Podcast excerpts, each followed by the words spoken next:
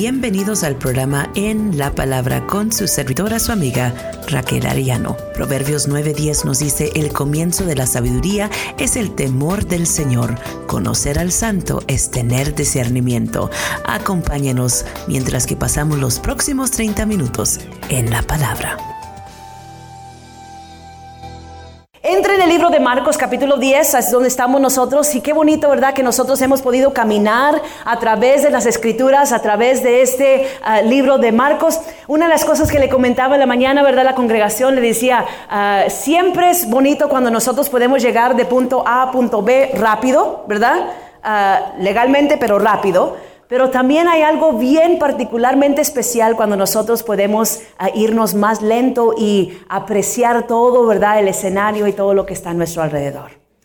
Ah, a veces nosotros, ¿verdad? Simplemente queremos lo más rápido posible. Vamos a leer todo el capítulo, todo el libro, ¿verdad? El libro Marcos, pum, pum, pum. Lo puede leer usted en unos 45 minutos, en una hora puede leerlo.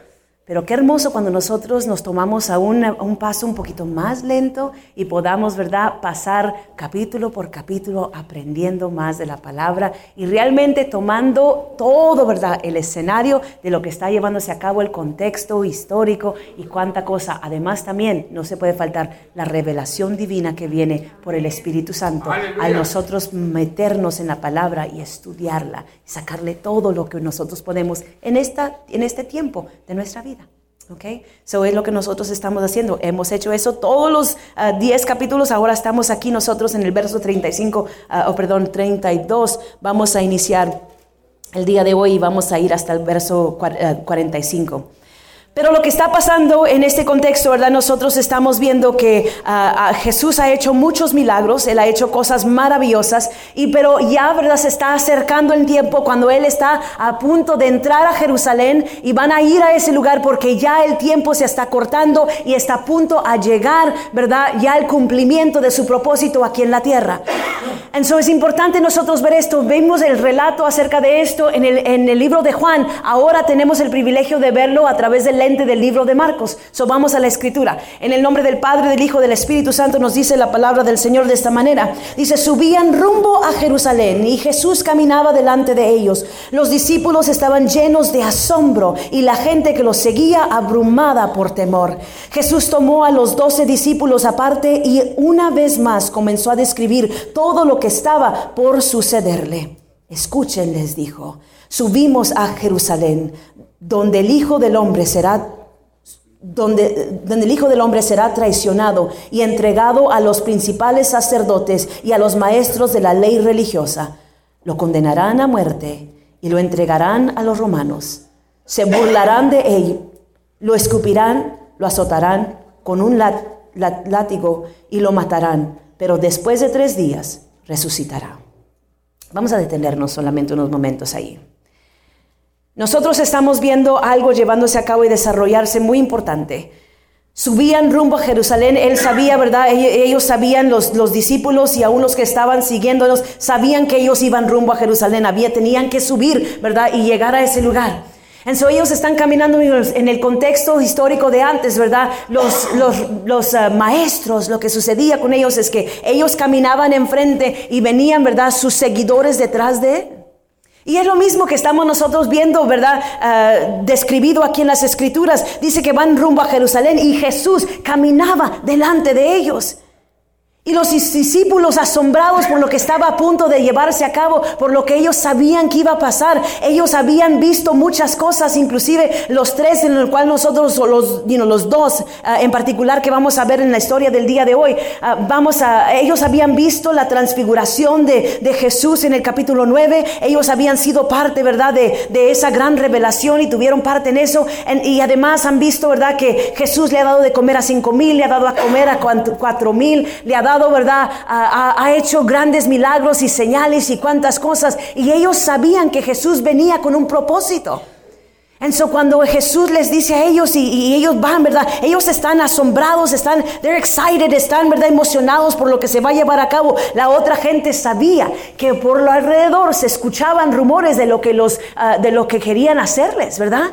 Lo que, ah, perdón, lo que le querían hacer a Jesús. Ellos sabían que los maestros y los religiosos querían matar a Jesús o querían, ¿verdad?, a, callar a Jesús. And they knew that. Entonces, por esa razón nos dice la palabra que ellos están con temor, pero los discípulos, ¿verdad? Asombrados por lo que se está, está a punto a, llevar, a llevarse a cabo. Y nos dice la palabra del Señor que luego Jesús toma a los discípulos aparte y les comienza a contar un relato muy descriptivo y cuando él comienza a describir lo que va a suceder, yo quiero que nosotros pongamos atención. Les dije, les dice, escuchen esto, les dijo, les dijo, subamos a Jerusalén, vamos a Jerusalén, hijo eh, del, donde el hijo del hombre será traicionado, entregado a los principales sacerdotes y a los maestros de la ley religiosa, lo condenarán a muerte, lo entregarán a los romanos, se burlarán de él, lo escupirán, lo azotarán con un látigo y lo matarán. Wow, qué relato, ¿verdad? A mí está terrible lo que está a punto de suceder. Pero yo quiero que tú te fijes, ¿verdad? Que Él no nos deja a nosotros en, esa, en, esa, en ese lugar donde, men, todo tristeza, ¿verdad? Nos, nos, nos mata todo diciendo, like, wow. Yo estaba esperando, Jesús, como todos, ¿verdad? Estábamos esperando que tú vinieras a establecer, ¿verdad? tu reino aquí en la tierra. I thought we were going to do something different. Yo pensaba que íbamos a hacer algo un poco diferente. ¿Cómo que estás describiendo todas estas cosas? No era la primera vez que Jesús les había dicho lo que iba a suceder. Pero les, les da este relato para que ellos se den cuenta. Él no ah, esconde absolutamente nada de ellos. Y yo quiero que nosotros veamos algo muy importante para nuestra vida como aplicación el día de hoy. Jesús va delante de los discípulos, enfrente de ellos, y los va dirigiendo hacia un lugar. Nosotros podemos ver eso como Jesús, ¿verdad? Su presencia que nos dirige a nosotros. Vamos a ver, va a haber momentos, ¿verdad? Cuando iban ellos a, a, sentir, ellos siendo los discípulos, iban a ver cosas difíciles y Jesús se los describió. No lo escondió de ellos. Clara estaba la voluntad de Dios para él. Clara estaba, ¿verdad? El propósito, claro estaba el propósito de Jesús aquí en la tierra. Y él no esconde ninguna de esas cosas. A veces nosotros siempre pensamos que, Jesús está escondiendo su voluntad de nosotros, como que nosotros tenemos que buscar dónde estará la voluntad de Dios. Él no la esconde de nosotros. Pero tenemos nosotros que dejarnos ser dirigidos por Él.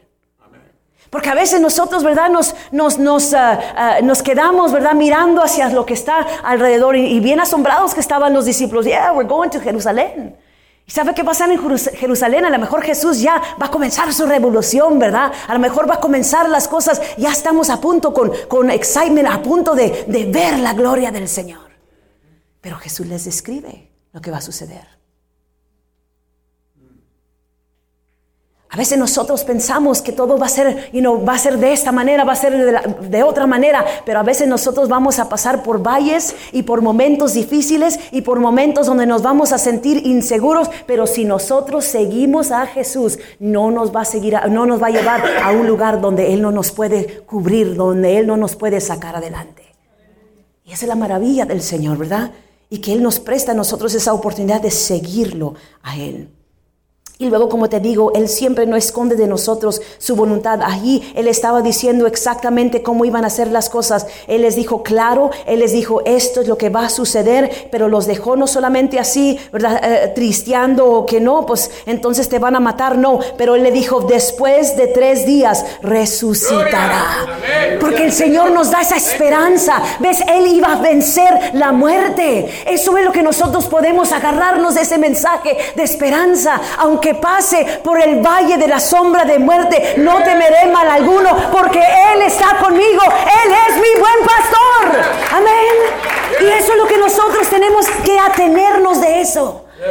Van a haber cosas difíciles en nuestra vida. Vamos a pasar por tormentas y tempestades. Pero no te preocupes. Él ha vencido este mundo. Y si lo seguimos a Él, vamos a seguir nosotros en victoria. Gloria a Dios por ello. Pero los discípulos, así como la gente en, otros estados, en otras ciudades, en liberal, no, no entendieron lo que estaba diciendo. Una de las cosas que yo quiero que usted note antes de que leamos esto. A veces nosotros decimos, es que queremos nosotros entender, queremos, es que no sé, es que todavía como que queremos nosotros saber todas las cosas. Y a veces nos sentimos tristes cuando, cuando no está claro para nosotros. Te digo que el Señor no esconde su, su voluntad de nosotros, pero aún nosotros, por nuestra humanidad, a veces que no podemos ver. El otro día yo estaba manejando la troca de una persona conocida. Y la ventana, el windshield de enfrente, tenía tantos bugs, ¿verdad? Mosquitos que se habían muerto allí.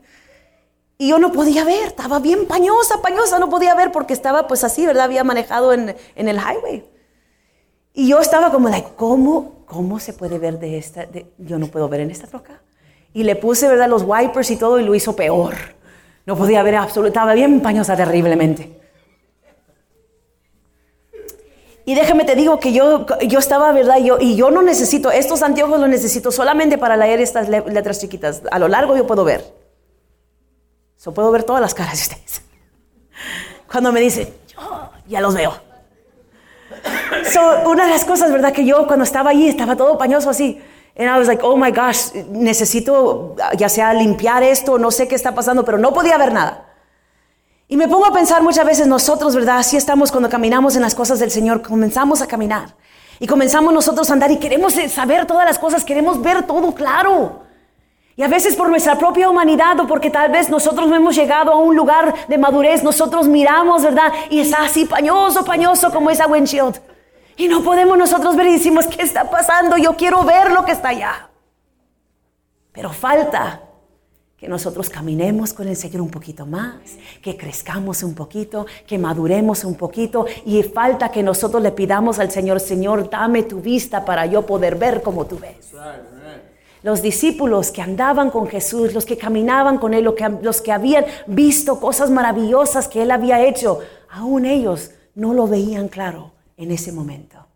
Más tarde lo iban a ver, pero en ese momento no lo miraban claro. Tú no te preocupes si todavía no puedes ver todo claro. El Dios de toda misericordia te invita a que tú vengas y que le digas, Señor, yo todavía no puedo ver claramente. Dame tu vista para ver cómo tú ves. Y es 100% aceptable. Si era aceptable para los discípulos, es aceptable para ustedes. Gloria a Dios. Vamos a ver qué nos dice.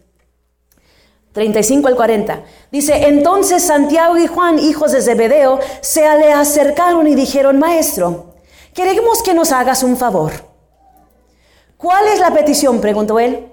Ellos contestaron, cuando te sientes en tu trono glorioso, nosotros queremos sentarnos en lugares de honor a tu lado, uno a tu derecha y el otro a tu izquierda. Jesús les dijo, no saben lo que piden. ¿Acaso pueden beber de la copa amarga de sufrimiento que yo estoy a punto de beber? ¿Acaso pueden ser bautizados con el bautismo de sufrimiento con el cual yo tengo que ser bautizado? Claro que sí, contestaron ellos. Podemos. Entonces Jesús le dijo, es cierto, beberán de mi copa amarga y serán bautizados con mi bautismo de sufrimiento, pero no me corresponde a mí decir que se sentará, quién se sentará a mi derecho o a mi izquierda. Dios preparó esos lugares para quienes Él ha escogido. Wow. ¿Qué es lo que podemos ver? Podemos ver que son dos hermanos, estos dos hermanos que habían estado presentes para la transfiguración, privilegiados. Y podemos nosotros ver que ellos dicen, en inglés, es algo bien bonito como les pregunta, en inglés dice, teacher, they said, we want you to do for us whatever we ask. Maestro, queremos que hagas por nosotros, no, no como nos dice en la nueva traducción viviente, pero en otra traducción dice, queremos que hagas lo que nosotros te pidamos. Qué curioso, ¿verdad? Ah, parece ser que somos, son personas de este siglo Dice, Señor, Señor, Señor, Señor, yo sé que acabas de describir todo lo que vas a tener que pasar. Yo sé que acabas de describir cosas horrendas que van a suceder ah, por absolutamente no tu causa, pero por la nuestra. Pero aún así queremos que nos hagas un favor, por favor. En otra traducción, que nos hagas a nosotros lo que nosotros te pidamos. ¿Ustedes piensan que el Señor no sabía lo que les iban a preguntar? No, Él sabía. Pero les dice, a ver, díganme ¿qué es lo que ustedes quieren? Y ellos que le dicen, Señor, nosotros queremos sentarnos en esas posiciones de honor en el lado derecho y en el lado izquierdo, dos hermanos, ¿verdad? Que por cierto se habían dicho, hey, mientras a lo mejor que mientras Jesús estaba describiendo todo lo que se iba a llevar a cabo, ellos estaban like, hey, ahorita tú le preguntas, no, si tú le preguntas, tú le preguntas, yo le pregunto primero, a ver quién le pregunta, pero vamos a sentarnos así, vamos a pedir eso sin darse cuenta que el acto más maravilloso de toda la humanidad, el acto maravilloso que cambia el mundo entero, estaba a punto de llevarse a cabo, pero ellos estaban concentrándose en las cosas humanas. A veces nosotros pasamos por alto lo maravilloso que Dios está haciendo porque nuestros ojos todavía están viendo las cosas humanas. Es tiempo que nosotros le pidamos al Señor, danos ojos espirituales para poder ver cómo tú ves, Señor. Porque las cosas de este mundo solamente nos van a llevar hasta tan lejos. El Señor les dijo, ¿ustedes se dan cuenta de lo que me están pidiendo? Ustedes no pueden tomar de esta copa amarga que está delante de mí. Do you realize? ¿Se dan cuenta? Esto terrible, ¿verdad? Que va a tener que suceder. Dice aquí que acaso pueden ser bautizados con el bautismo de sufrimiento con el cual yo tengo que ser bautizado.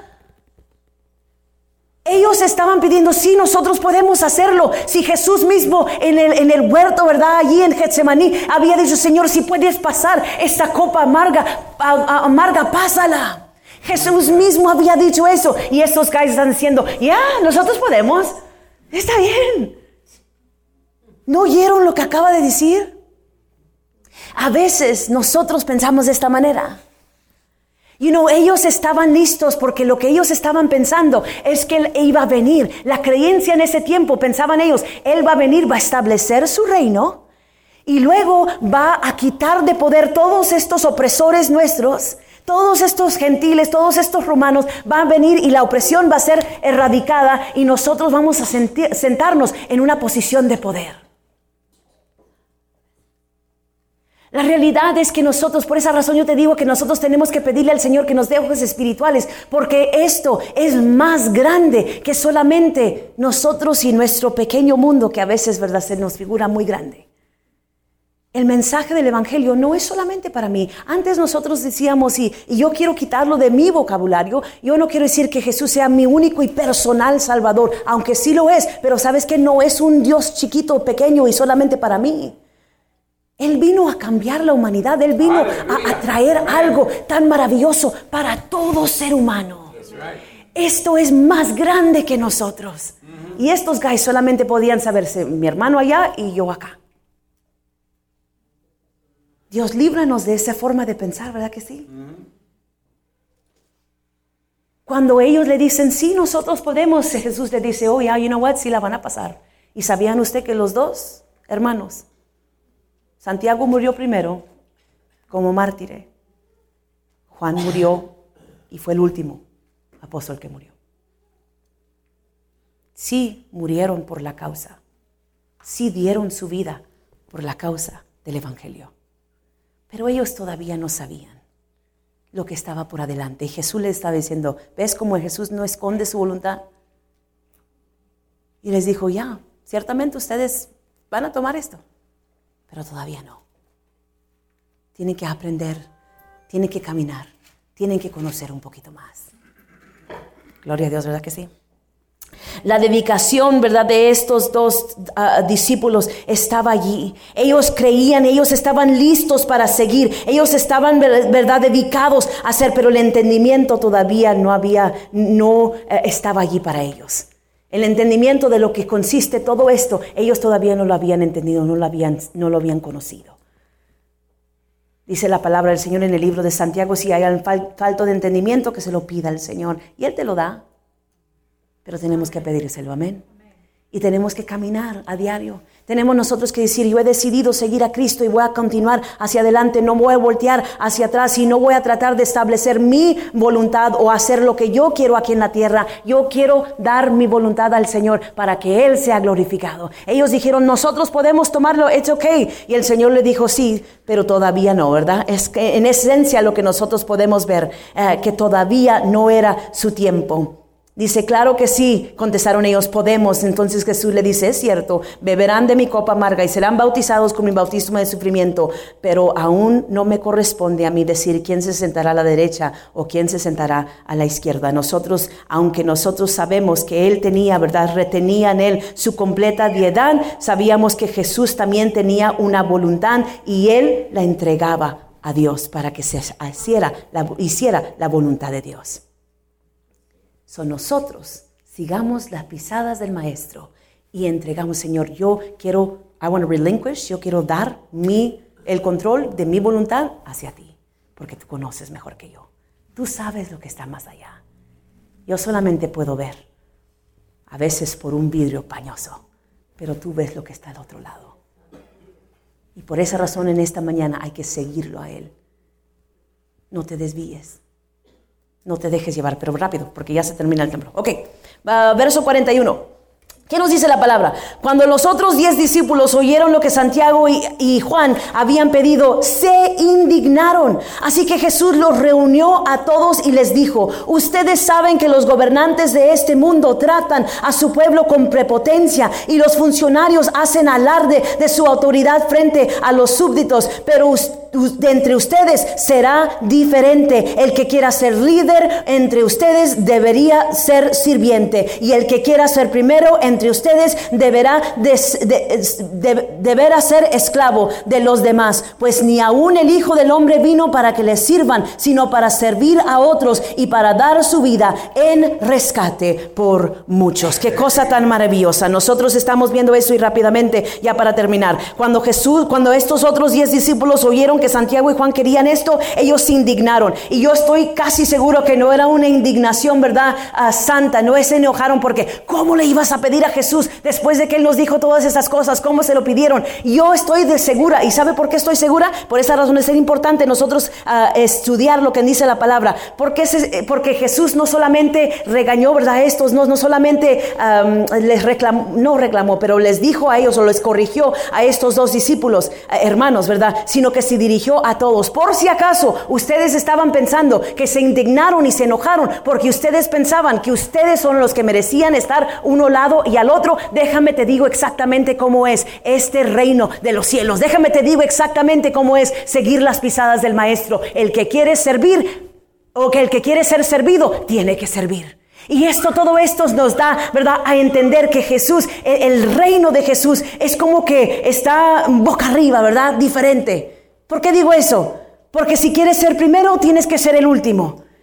Tienes que amar a aquellos que te odian o que te detestan o que no quieren verte. Tú tienes que amarlos a ellos. Tienes que darle, ¿verdad?, la otra mejilla. Además, si quieres ser rico, tienes que dar todo lo que tú tienes a los pobres. Ves que no es como nosotros humanamente pensamos muchas veces. Por esa razón necesitamos nosotros pedir al Señor que nos dé sus ojos para nosotros ver como Él ve. Él dijo, si el Hijo del Hombre no vino a ser servido, Él vino a servir. Y si Él vino a servir siendo Dios, siendo Rey, nosotros no vamos a tener un o buscar tener un lugar, lugar en su derecha o en su izquierda vamos a buscar nosotros en qué área puedo yo servir. ¿En qué área puedo yo amar? ¿Cómo puedo yo hacer la voluntad de Dios?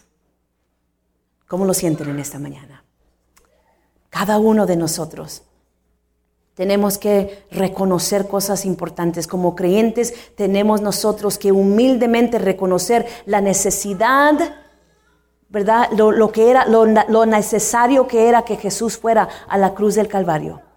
Por cuanto cada uno de nosotros pecamos y caímos cortos.